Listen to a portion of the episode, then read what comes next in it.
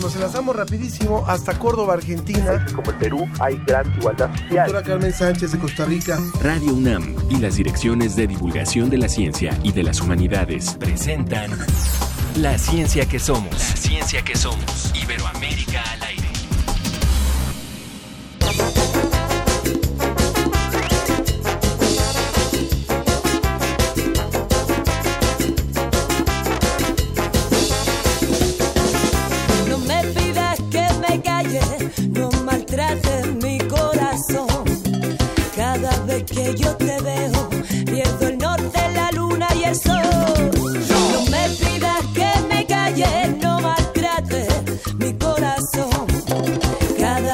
Que yo te veo, pierdo el norte, la luna y el sol.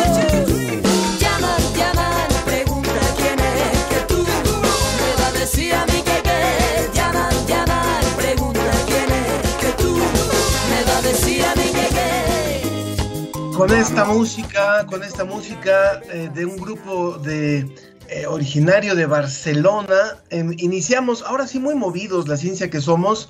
Lo dejamos de fondo, por favor, Ricardo, para escuchar esta mezcla de reggae, rock, música electrónica y drum bass. Este grupo llamado Kinky Beat y este, esta, esta canción con la que arrancamos llamada Yeah Man.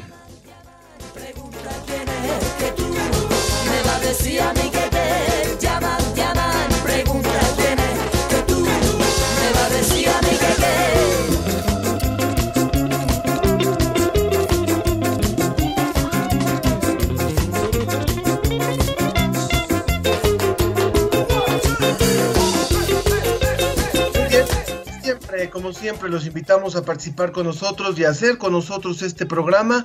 Y esto, esto es lo que le vamos a ofrecer hoy.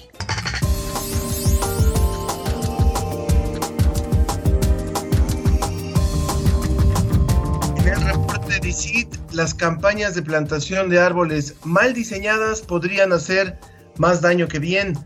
También este mes se prohibió ya la venta de comida chatarra a menores de edad en dos estados de la República Mexicana.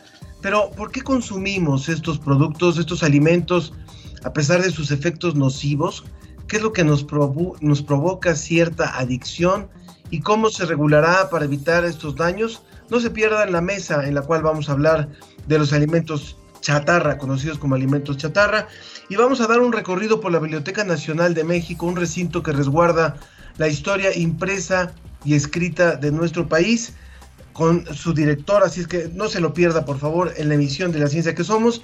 Como siempre los invitamos a que participen con nosotros, pueden escribirnos a través de Facebook en La Ciencia que Somos o en Twitter arroba Ciencia que Somos.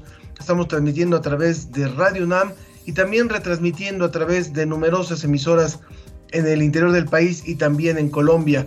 Yo creo que este tema de la comida eh, llamada chatarra va a generar muchos comentarios, así que los invitamos a que participen y si ustedes consideran que esto debería de implementarse en todo el país. Arrancamos con nuestro reporte de ICIT. Desde España, El informe de la Agencia Iberoamericana para la Difusión de la Ciencia y la Tecnología, DICIT, con José Pichel.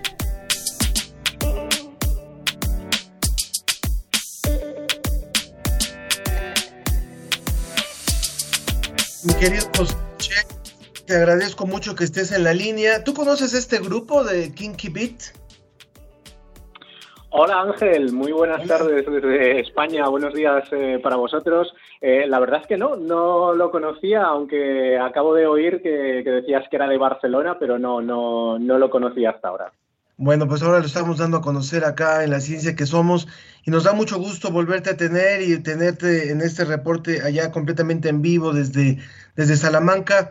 ¿Cómo encuentras hoy? ¿Cómo, ¿Cómo estamos parados hoy en la realidad allá en España, José?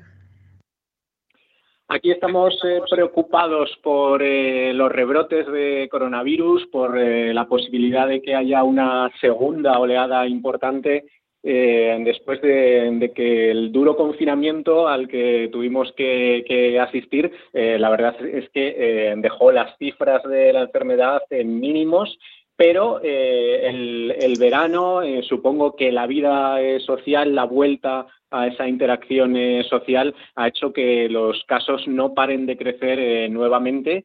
Y es cierto que todavía no se refleja mucho en los hospitales porque hay muchos casos ahora en gente joven, pero eh, desde luego hay una importante preocupación sobre lo que puede pasar en próximas fechas.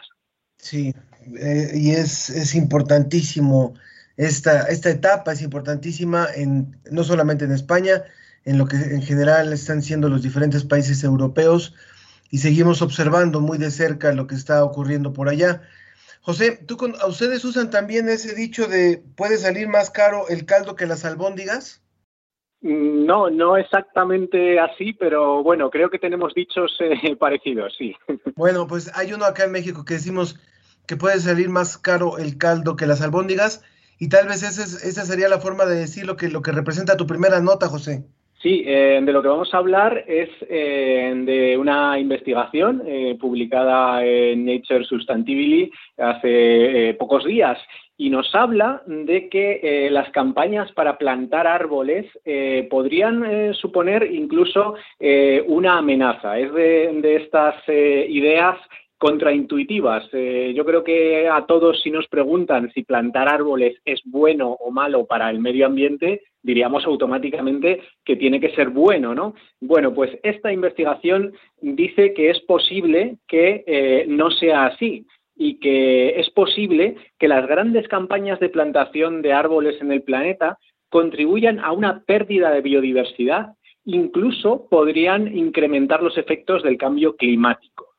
Eh, la clave está en el análisis que realizan eh, los investigadores a nivel internacional en la sustitución de los bosques nativos. Eh, normalmente cuando se plantean grandes campañas de plantación de árboles, se hacen en base a monocultivos. Es decir, no son los bosques naturales con su diversidad eh, natural eh, lo, que, lo que estamos repoblando, sino que muchas veces se apuesta por eh, cultivos de, árboles de una sola especie, de crecimiento rápido, que nos ofrezcan resultados inmediatos. Y esto, desde luego, según los investigadores, es un error porque este tipo de plantación captura menos CO2 que los árboles nativos. Además, supone una menor creación de nuevos hábitats y controla peor la erosión. Incluso eh, si, comparamos eh, esas eh, nuevas plantaciones de árboles con otras fórmulas que no serían bosque, con otros ecosistemas del tipo pastizales o sabanas, bueno, pues los pastizales, por ejemplo, tendrían más diversidad incluso que la que proporcionan estos nuevos bosques un poco mm, artificiales, ¿no? ponen los investigadores un ejemplo que por eso, por eso lo tenemos en, DICIT, porque ponen el ejemplo de Chile.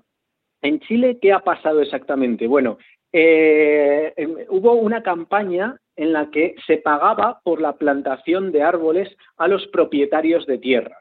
Entonces, eh, como eso estaba subvencionado, eh, lo que hicieron los propietarios de tierras en Chile fue reemplazar incluso los bosques nativos por bosques nuevos que además de llevar esa subvención, pues podían ser incluso más rentables por eh, cuestiones de aprovechamiento de madera y otro tipo de aprovechamientos que tuvieran los nuevos árboles que plantaban. Eh, los resultados de, esta política han sido totalmente nefastos, negativos, y es que ha descendido la cubierta de árboles nativos en el país y eh, además dicen los investigadores que si no se hubiera realizado esa eh, plantación, incluso en los lugares en los que no había eh, ya árboles nativos, podrían haberse regenerado de forma natural esos bosques y sin embargo, pues al hacerlo de forma artificial, bueno, pues acarrearon esta serie de problemas. Eh, al final eh, lo que tenemos es menos almacenamiento de CO2 allí en, Chile y una pérdida de biodiversidad. Entonces, eh, bueno, creo que es una advertencia importante, una advertencia contra las soluciones demasiado fáciles, ¿no? A veces pensamos que los problemas medioambientales o de cambio climático tienen soluciones sencillas y no es así.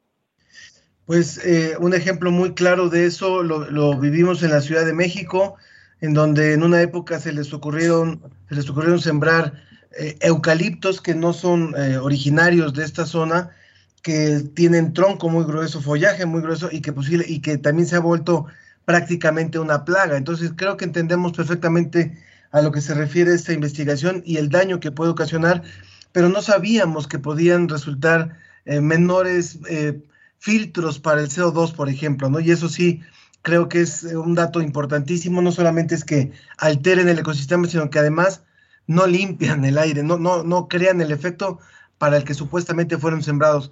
Vámonos de ahí al, al imperio inca, José, por favor. Sí, vamos a hablar de una investigación eh, completamente diferente que tiene que ver eh, con la química y con la historia. Y es que eh, existe un pigmento que se llama blanco de plomo, que también bueno, tiene otros, otros nombres muy diversos, porque es un pigmento muy antiguo que ya se utilizaba en culturas europeas desde hace cientos de años o incluso miles de años. Y es un tipo de blanco, de color blanco, un pigmento muy, muy utilizado en obras de arte y que se ha mantenido a lo largo del tiempo. Eh, eh, posteriormente se ha descubierto que, bueno, puede ser bastante tóxico, ¿no? por, eh, precisamente por, ese componente de, plomo.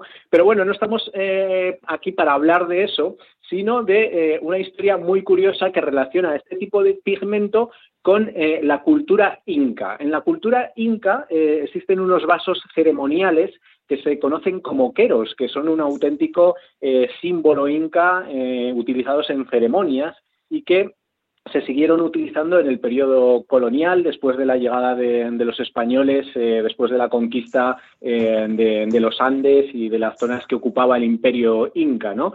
Y existe una, una, nueva investigación que aborda este tema y que aborda cómo los incas pasaron a decorar estos vasos con eh, el blanco de plomo, entre otros eh, pigmentos. Es un análisis que abarca eh, esos vasos, esos queros, entre 1532 y 1821 y es un análisis de isótopos que ha revelado bueno pues cosas muy curiosas sobre esta forma de pigmentación sobre los queros. Los investigadores han descubierto que había hasta tres tipos diferentes Dos de ellos, dos de estos tipos, eh, proceden directamente de Europa, pero un tipo de blanco de plomo eh, se produjo de forma local en los Andes en ese periodo colonial. Es un trabajo eh, muy interesante porque aporta muchísima información sobre la forma de, de producción ese pigmento, de esa eh, coloración.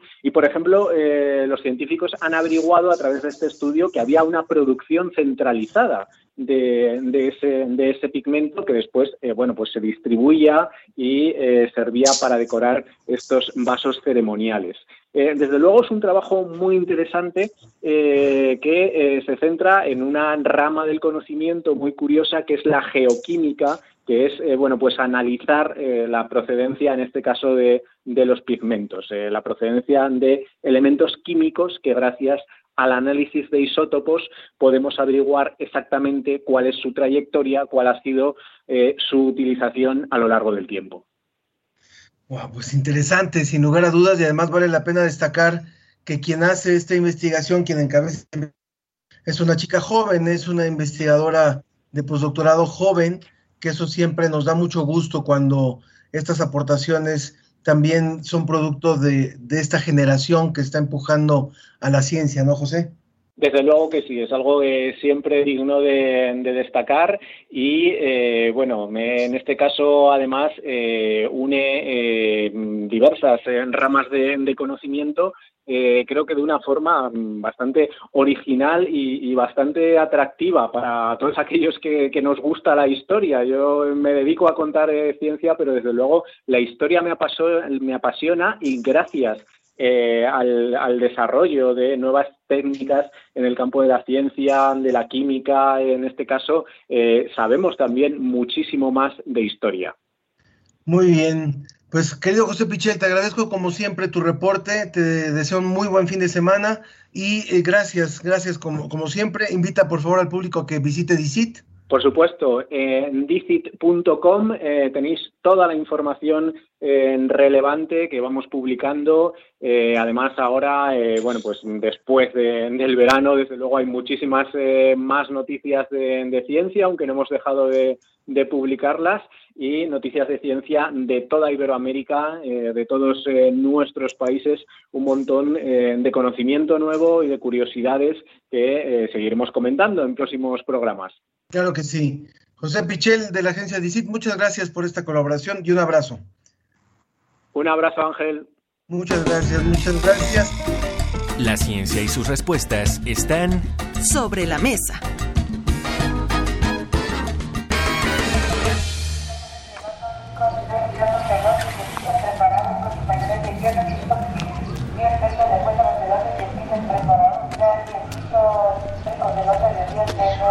Carolina Popoca sube por la escalinata de los héroes en Tlaxcala. Imagina que viene de la milpa con su ayate, que trae en él lo que ahí recogió: elotes, frijol, calabacita, chiles y quelites. Quiere sentir que es una muchacha de esa Tlaxcala prehispánica de la que está tan orgullosa.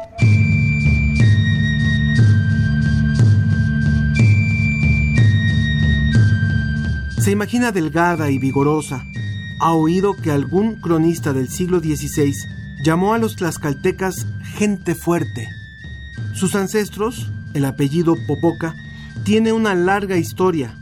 La muchacha que Caro imagina seguramente está en su árbol genealógico. Como en aquellas tierras deben haber estado su casa y su milpa, el fogón en el que cocinaba lo que hacía de los tlaxcaltecas gente fuerte, con energía para el trabajo fuerza para la guerra y salud para criar a su descendencia.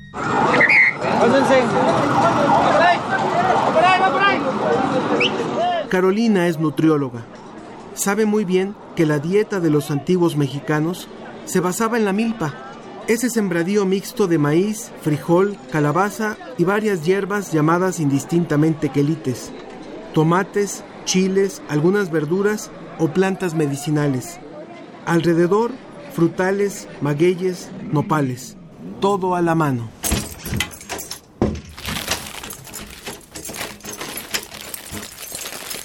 A Caro le preocupa que en los últimos 30 años los mexicanos hayamos cambiado de dieta radicalmente. Ahora no cosechamos de la milpa, sino que pepenamos a las carreras nuestros productos ultraprocesados.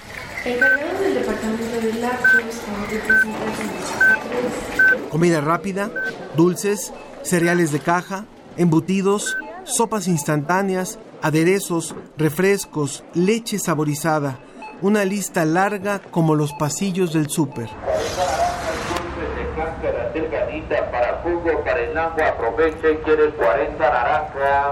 Carolina mira a la gente que pasa por su calle. México tiene una epidemia de obesidad. Y es que, claro, sin darse cuenta, comemos demasiada azúcar, grasa y sal. Además de sobrepeso, la baja calidad del menú genera enfermedades. Caro piensa en sus pacientes.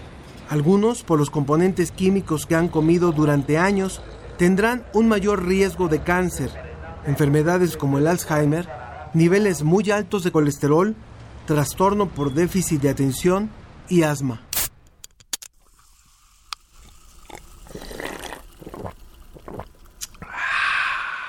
Ah, pero qué trabajo les cuesta cambiar de hábitos. Y es que la comida industrializada está hecha para promover su consumo. Tiene aditivos que acentúan su sabor, su color y su textura. Producen satisfacción y provocan antojo de seguir comiendo. Aparte, ahorran tiempo porque solo hay que calentarlos. Pero todo eso es engañoso. Carolina Popoca está convencida que hay que regresar a nuestra dieta original. Por eso sembró en su jardín una milpa con todos sus cultivos. Ahí vienen ya los elotitos y las calabazas. Ya cada una tiene dueño. A los pacientes que logran su meta, Caro les da en reconocimiento algo de su milpita.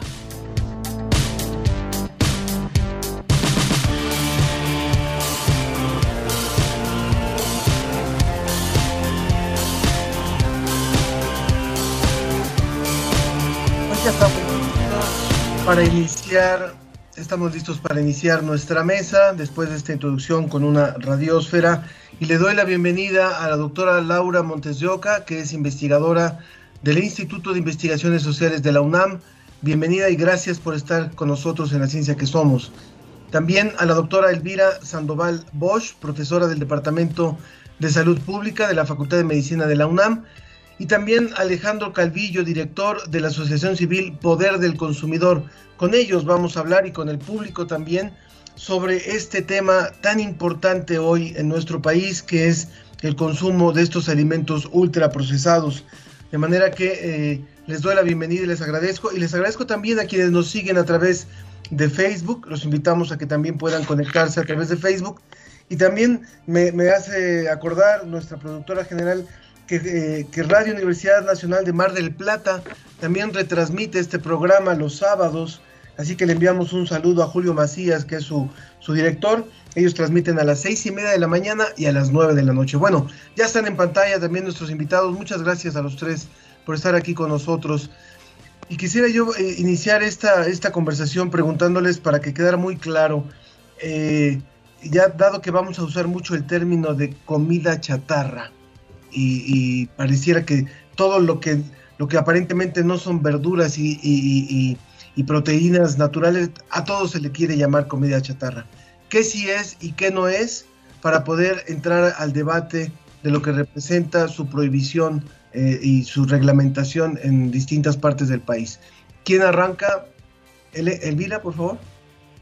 Ok, hola, buenos días. Gracias por la invitación. Es muy grato estar con ustedes. Muchas gracias. Lo que es la comida ultraprocesada, lo que le llamamos ultraprocesados o productos ultraprocesados, son los que eh, también se llaman alimentos chatarra. ¿Por qué tienen este nombre? Porque realmente no tienen una calidad nutricional, que, eh, algún aporte para que el crecimiento y desarrollo de los niños o el mantenimiento de la salud en los adultos se pueda lograr. Entonces, estas características de estos alimentos son los que le llamamos comida chatarra, ultraprocesados, con alto contenido energético por grasas o por azúcar. Digamos que es como la parte más técnica, pero para público, este, como normalmente es la mayoría de la población, pues es aquel alimento que viene listo para servir, listo para consumir, este, que nada más abro una bolsita y, este, como bien lo decía la nota introductoria, y me lo puedo consumir o le puedo hacer un mínimo de hidratación o algo y lo voy a comer. Que si vemos los ingredientes, perdón. Sí, sí, sí, adelante, adelante. Que si vemos los ingredientes, no contiene un alimento como tal, sino son una serie de compuestos de ingredientes que hacen que tenga sabor, que tenga una textura parecida, pero que realmente eh, no es un alimento que tiene un equilibrio de hidratos de carbonos, proteínas, lípidos, vitaminas y nutrimentos inorgánicos o lo que le llamamos minerales. Esos son los alimentos ultraprocesados. Ultraprocesados. A mí me llama mucho la atención algo que, presentaba un, un, investigador del Instituto de Investigaciones Antropológicas, voy a tratar de acordarme de su nombre, que hablaba, por ejemplo, de cómo había, se había modificado el consumo de frijol en nuestro país.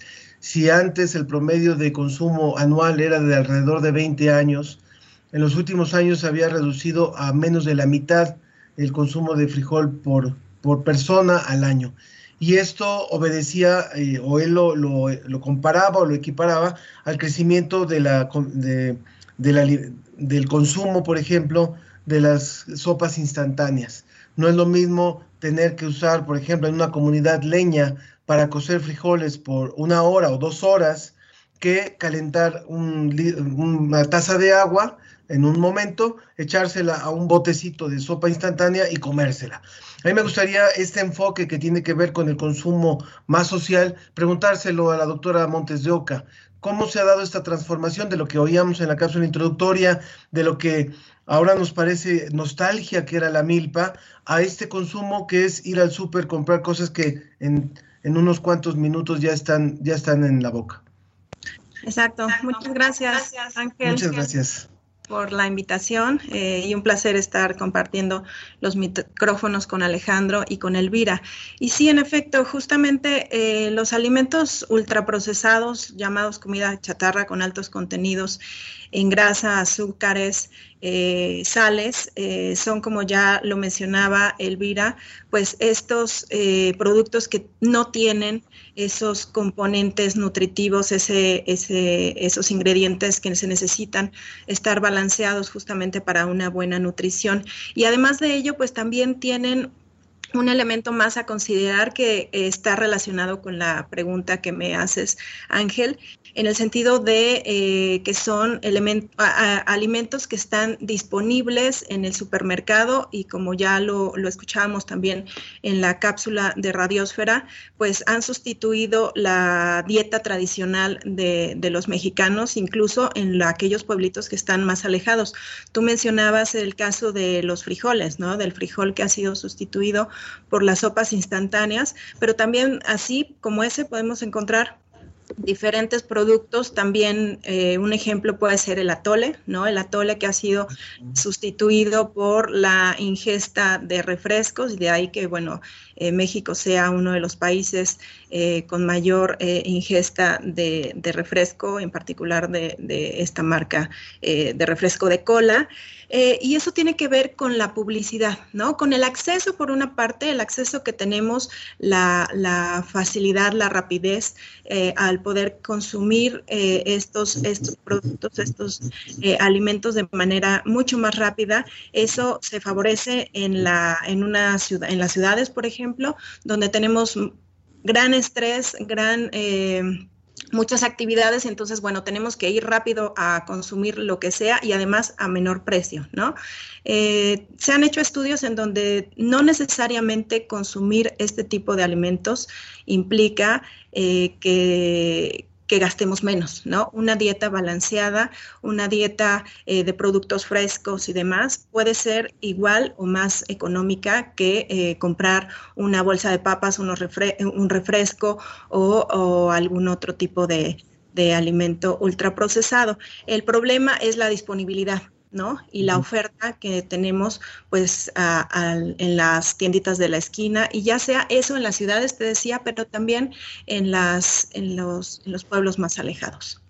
Ya que Laura Montes nos habla de la parte del consumo, también me gustaría preguntarle a nuestro tercer invitado, a Alejandro Calvillo, que es director de Poder del Consumidor, algo que nos hace ver también Mario Alberto Mora a través de las redes sociales, a través de Facebook, dice, eh, la comida es solo la punta de un gran problema. Prohibir su venta solo complica más las cosas y ahora es más penada la venta de eso que de la droga. Entonces, hablemos del consumo y hablemos de esta accesibilidad de la que nos decía eh, Laura. Por favor, Alejandro.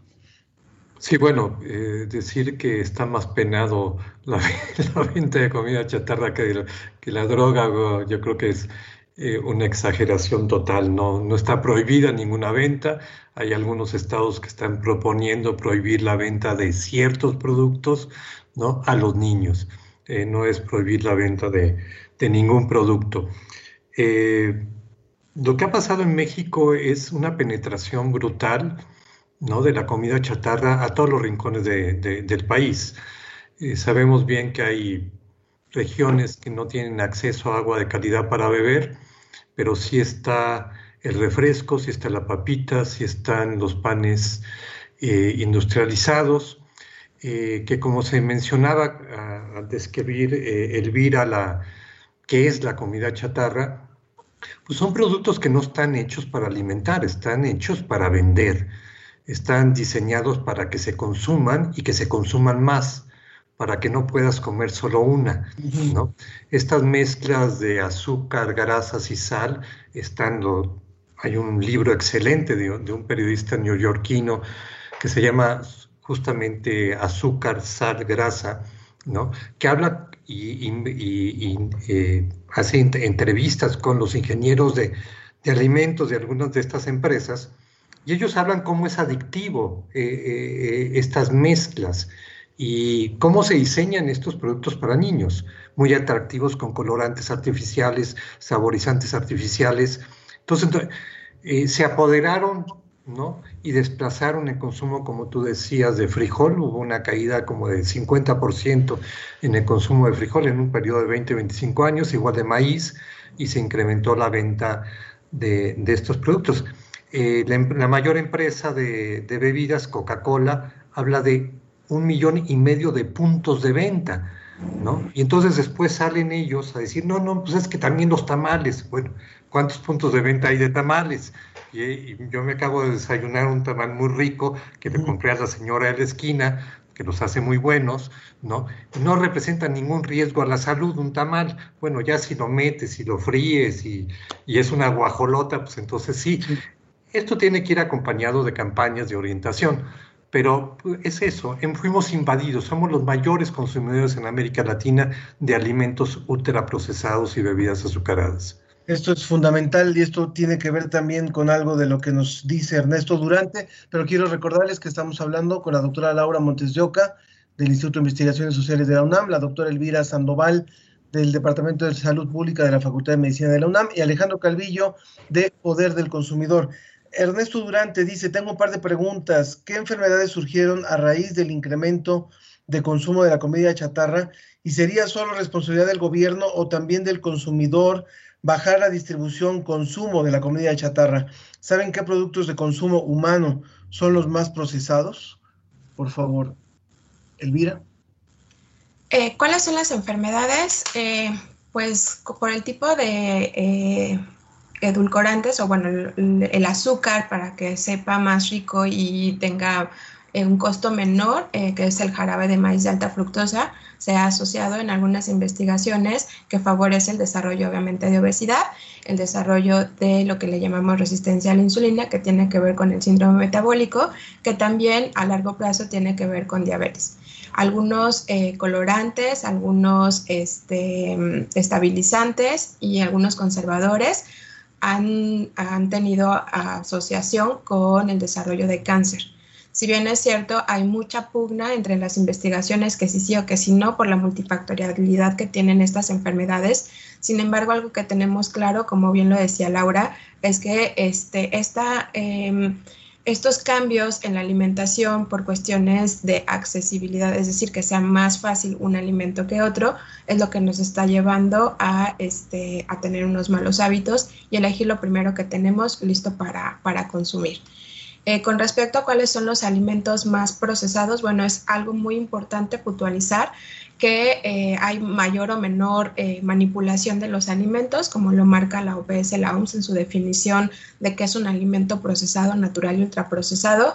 Aquí con el que necesitamos tener mucho cuidado que es algo que este, desde hace mucho tiempo se ha señalado, es estos alimentos ultraprocesados. Tenemos un proceso, por ejemplo, el maíz a la hora de nixtamalizar, está, el maíz está procesando, pero se está procesando para algo bueno, es decir, para potencializar y para que este alimento sea benéfico para el consumo humano, a diferencia de los ultraprocesados, que realmente no están aportando algo benéfico para este, mantener la salud o para promover la salud coincido con, Alejandro eh, de la importancia de la orientación alimentaria y la educación alimentaria. No solamente es quitar, no solamente es decir no, sino mostrar y recordar, como bien lo decía la cápsula y como bien lo hemos estado platicando, recordar nuestros orígenes, nuestra dieta de la milpa, nuestro arroz, nuestra, nuestro maíz, nuestras tortillas, nuestros taquitos de frijol, este, con nuestros quelites. Obviamente es regresar a eso porque nuestro organismo, nuestro cuerpo sabe qué hacer con, esos nutrientes. Entonces, eh, por mi parte sería eh, mi intervención. Muy bien. Ahí hay, hay, algo que por supuesto viene ligado ahora con este tema, que es el del etiquetado frontal. ¿no? Hay esta iniciativa que ha sido frenada, que ha sido de repente eh, avanza, de repente, que, que, es el que todos los productos tengan en, la, en su etiqueta, en su frente, el, número de calorías y, el, y el tipo de alimento que es.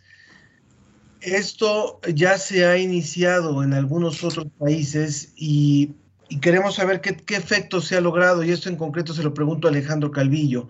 Cuando ya se ha podido implementar esta medida, ¿qué resultados se han, se han logrado en otros países? Mira, eh, lo que más se ha medido es Chile. Eh, digo rápidamente, la iniciativa en Chile llevó varios años implementarla Eh, el senador Guido Girardi, que fue, es un pediatra y fue presidente del Senado, fue el principal promotor. Y cuando Piñera, el actual presidente, estuvo en su primer mandato, este es su segundo mandato, él trató de vetar esta ley, ¿no? Él siempre se opuso a la ley, fue hasta que entró Bachelet que se abrió la posibilidad de ir adelante porque sabemos que estas corporaciones tienen intereses muy, muy poderosos. Lo interesante es que en la administración de Piñera actual, el año pasado, el Ministerio de Salud saca un reporte de evaluación, es decir, una administración que no estaba de acuerdo, ahora reconoce los avances y principalmente dos datos. Caída de 24% en el consumo de bebidas azucaradas y más o menos de es alrededor de 10%, no tengo el dato ahorita, de cereales azucarados y otro tanto en lo que ellos llaman dulces envasados. Esta mañana justamente estaba, acabo de leer un artículo de todos estos articulistas que están, que pues este espacio es un espacio mucho más abierto, de, de mejor nivel, ¿no? Pero estos articulistas que están vinculados a las empresas. Entonces decían, no ha servido. Y ya he visto la cita dos veces, ¿no? En artículos de que dicen, hay estudios de Chile que demuestran que no sirvió. Bueno, pues ahora acabo de abrir el link, ¿no? Y veo el artículo y el artículo dice, sí, no, sí bajó en refrescos, en cereales, eh, en esto, pero no bajó en chocolates y en dulces, ¿no? Entonces no sirve, ¿no? Entonces, si tú te puedes saber todas las regulaciones que se han hecho en otros países, la chilena es la más avanzada y en el caso de México la mejoramos. ¿Por qué? ¿Qué pasó en Chile? Ayer hablaba yo con una de las personas que está en el Ministerio de, de Salud de Chile y dijo, mira, el problema Qué bueno que ustedes metieron la alerta de contiene edulcorantes no recomendable para niños, porque se acabamos de estamos haciendo un análisis y se han ido a edulcorantes no calóricos a lo bestia. Y dice, y en un producto, claro, te dicen que no rebasa la ingesta diaria recomendada de ese edulcorante, pero el niño no, no nada más va a consumir ese producto, va a consumir otros. Entonces, el tema son los alimentos ultraprocesados. Tenemos que bajar porque van a estar metiendo porquería y porquería. Digamos, el etiquetado en México se centra en aquellos ingredientes que se relacionan mucho ¿no? con la epidemia de obesidad, diabetes, ¿no? Este, pero de una manera muy sencilla. No puedes dar un etiquetado frontal sencillo que todo el mundo puede entender, que te diga todos los riesgos de todos los productos artificiales, químicos que están en el producto. ¿No? Entonces hay que, trabajar en esto. Hay algo que tiene que ver con, con, educación, que es un poco también lo que nos dice en Facebook Noche Solar. Dice, no hay nada que la educación no solucione mientras la gente no reciba una educación para la salud ni esté consciente del daño que le hace un alimento, siempre va a recurrir a ellos. Las empresas no van a dejar de producirlos mientras exista demanda. Ya estamos hablando de, un mercado de, miles de millones de pesos en el caso mexicano. Pero yo le preguntaría a, Laura Montes de Oca también, eh, así como se habla de los nativos digitales eh, para las cosas de Internet y para las cosas de los dispositivos, podríamos estar hablando de unos nativos hacia, obesogénicos, ¿no? O sea, hay ya una población infantil que nace en un ambiente eh, propenso a la obesidad, incluso desde la infancia.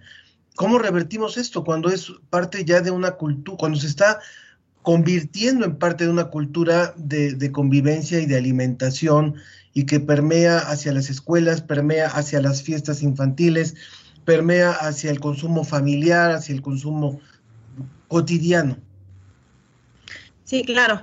Eh, en efecto, vivimos sumergidos e invadidos, como decía Alejandro, eh, en, un, en, unos ambientes obesogénicos en donde los niños, cuando, bueno, si bien eh, les va a los pequeñitos, a los bebés, eh, toman leche de sus mamás, el primer alimento muchas veces es con adicionado con azúcar y sal, ¿no? No se les permite justamente probar esos alimentos con ese sabor natural, porque tal vez la mamá lo prueba y dice, no sabe bien, no, no me gusta este sabor, entonces le voy a poner sal o azúcar, ¿no? Eso tiene que ver con ese gusto que ya nos ha creado la industria y también, bueno, Alejandro lo ha platicado en otros espacios ampliamente, donde justamente se genera este gusto por el azúcar, por la sal, por la grasa y por estas combinaciones que los hacen sumamente atractivos. Entonces, sí, sin duda, tenemos que ir transformando esto eh, y, eso en relación con lo que mencionaba otro de los radioescuchas, eh, no solo es responsabilidad de los consumidores, no solo es una responsabilidad individual, porque eso también eh, se ha, sido muy difundido, por ejemplo, por la industria, ¿no? La industria dice, bueno, es que no podemos eh, prohibir porque estamos eh, en contra de la libertad de los consumidores y demás.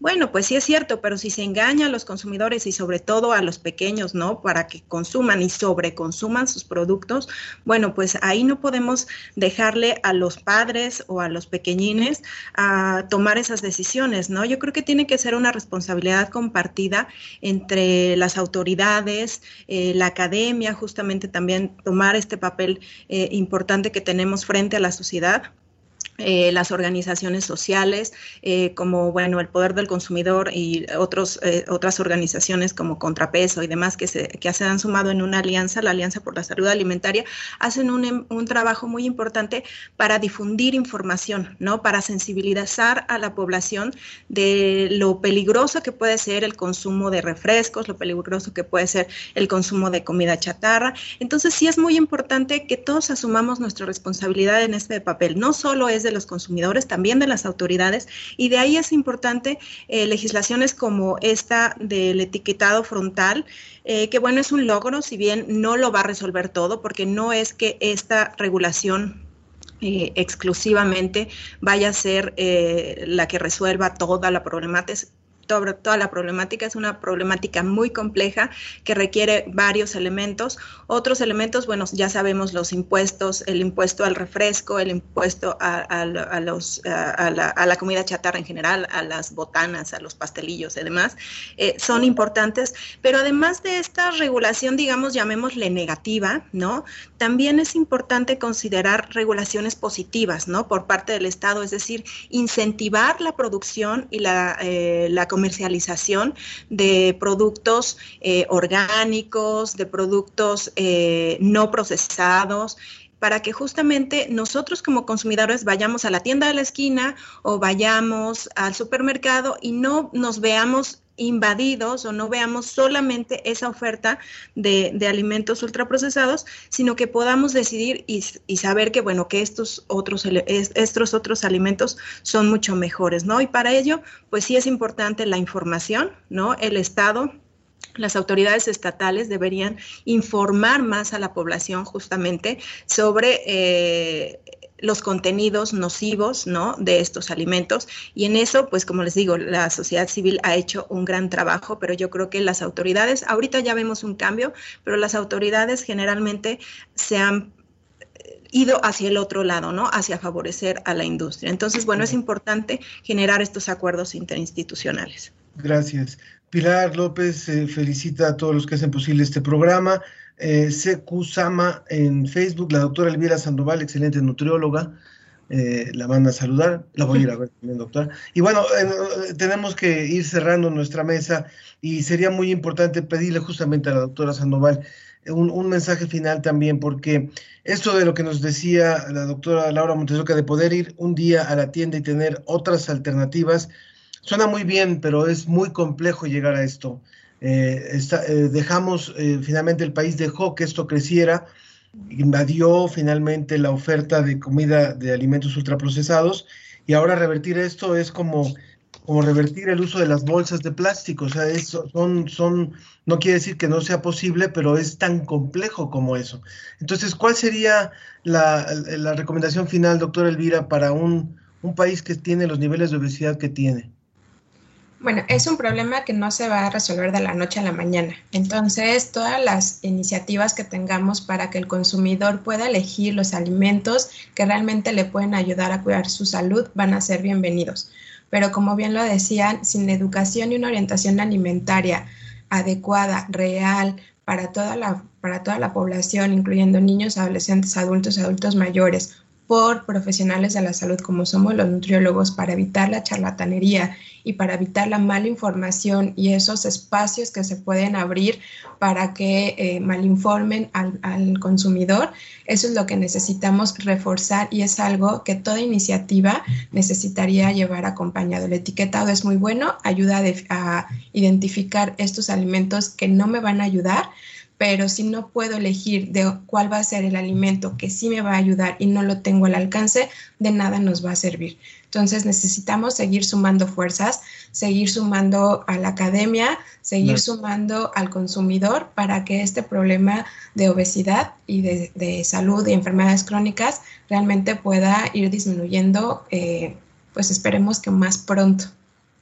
¿Qué tal unas cápsulas de de un minuto que den orientación en este programa y en otros programas muy básicas para, para el público. Si quieren, las hacemos y, y las podemos sumar a esta, a esta importantísima labor que tenemos que hacer. Muchas gracias a nuestros tres invitados, la doctora Laura Montes de Oca del Instituto de Investigaciones Sociales de la UNAM, la doctora Elvira Sandoval de la Facultad de Medicina y Alejandro Calvillo de Poder del Consumidor.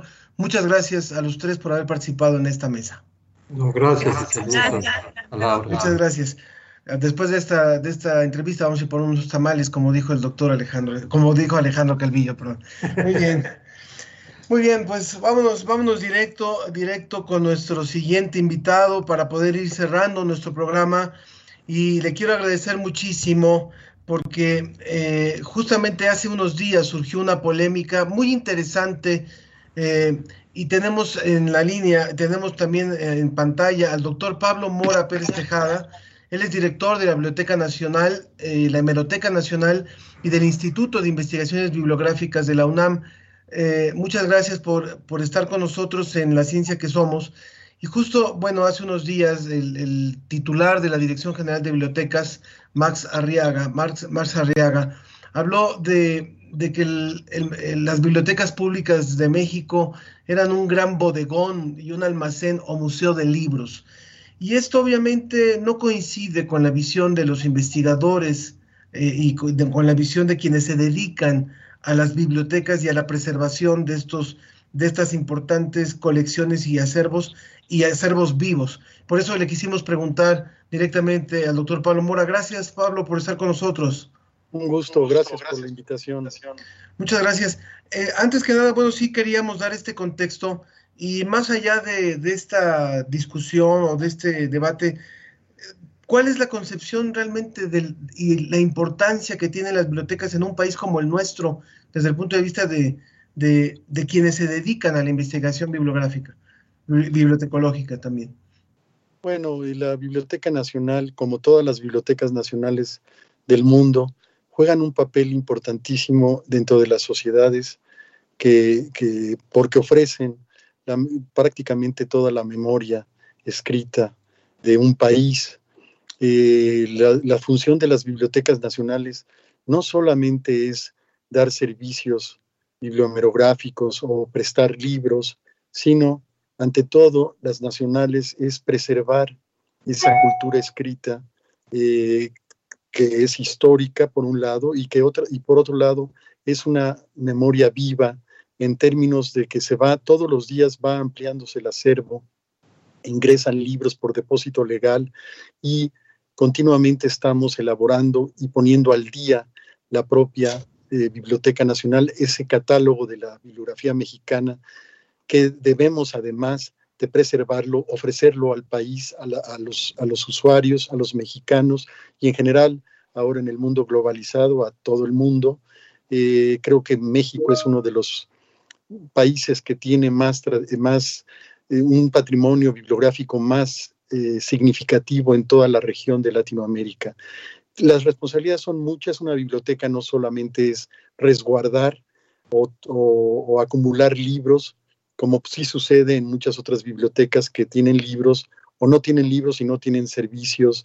En fin, de lo que se trata es más bien, eh, yo creo, y ahí ese es el punto más importante de la Biblioteca Nacional, es de unir esfuerzos y no descalificar. Creo que el, corpus y la, y la, dimensión de una Biblioteca Nacional es indiscutible eh, no porque lo diga yo, sino porque tiene repercusiones muy concretas para mantener un espíritu democrático, de tolerancia, promueve valores que son eh, fundamentales en cualquier sociedad. Ahora que estamos en un momento tan, tan crítico como país, incluso antes de la pandemia, donde se están reformulando muchas cosas, ¿no sería un, un, buen elemento el repensar incluso la, la, la, participación de los espacios bibliotecológicos para, para sumarle más que para restarle a, procesos de, más ciudadanía, de más responsabilidad, de mayor información, de mayor, eh, eh, no sé, participación incluso ciudadana, en lugar de decir son simples museos de libros.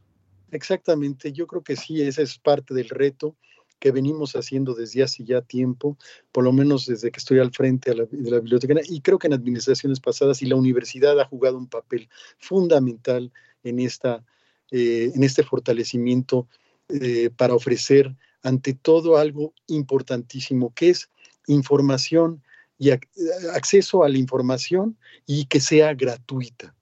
Ese es el tema fundamental para crear valores importantes como el de la democracia, como el de la tolerancia.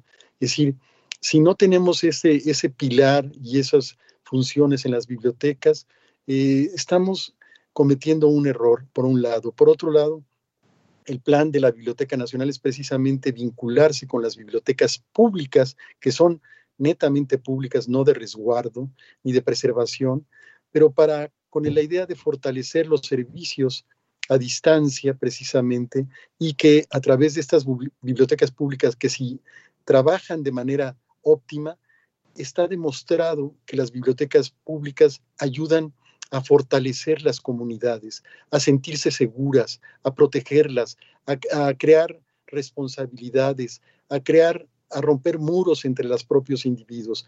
En, digo, simplemente en la guerra, después de la Segunda Guerra Mundial, las bibliotecas públicas en Inglaterra jugaron un papel importantísimo para fortalecer comunidades que estaban fragmentadas.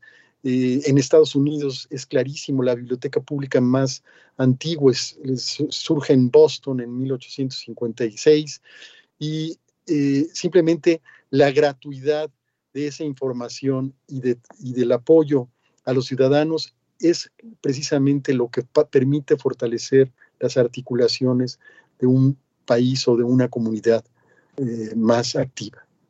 ¿Cómo hacer para que las autoridades de nuestro país entiendan esta importancia que tiene el espacio de una biblioteca y el, y el gran papel que pueden jugar en este proceso de transformación?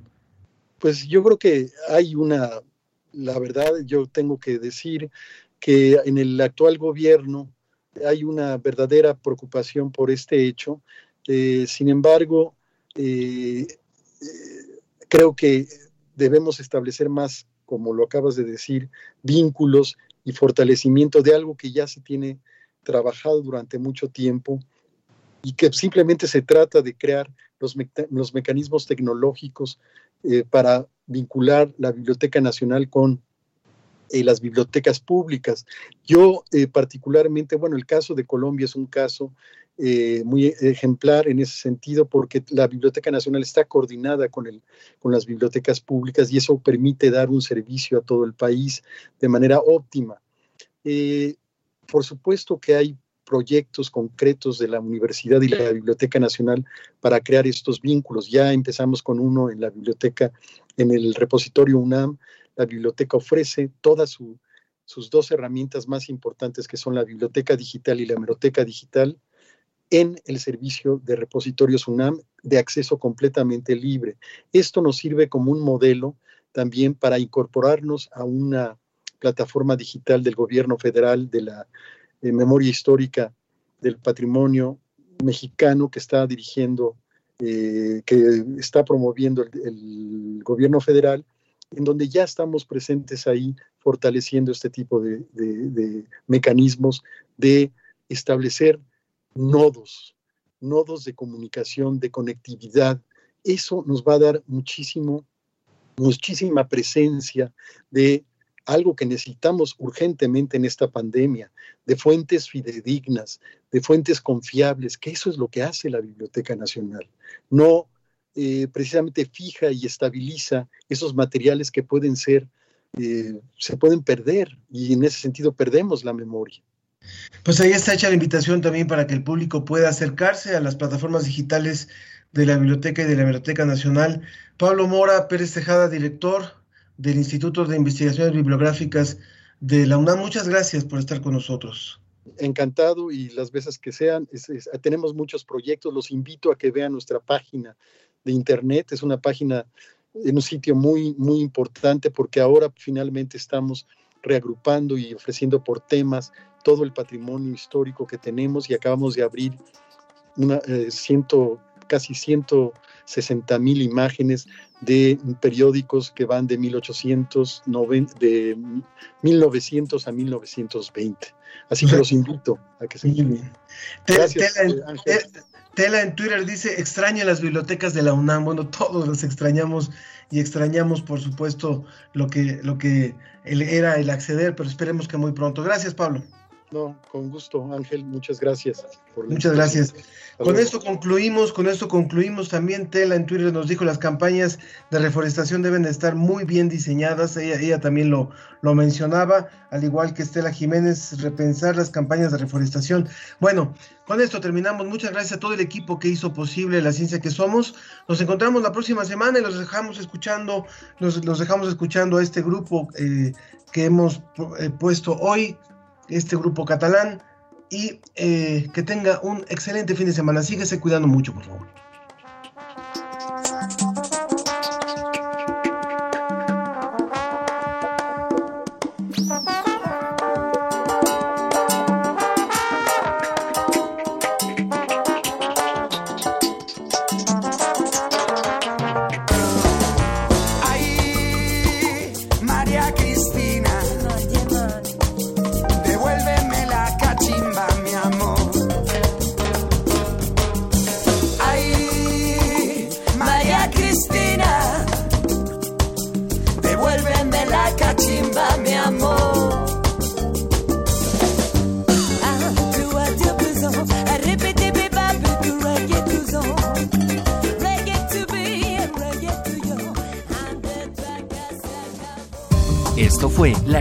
Que somos. Iberoamérica al aire. La ciencia que somos. La ciencia que somos. Una coproducción de Radio UNAM y las direcciones de divulgación de la ciencia y de las humanidades.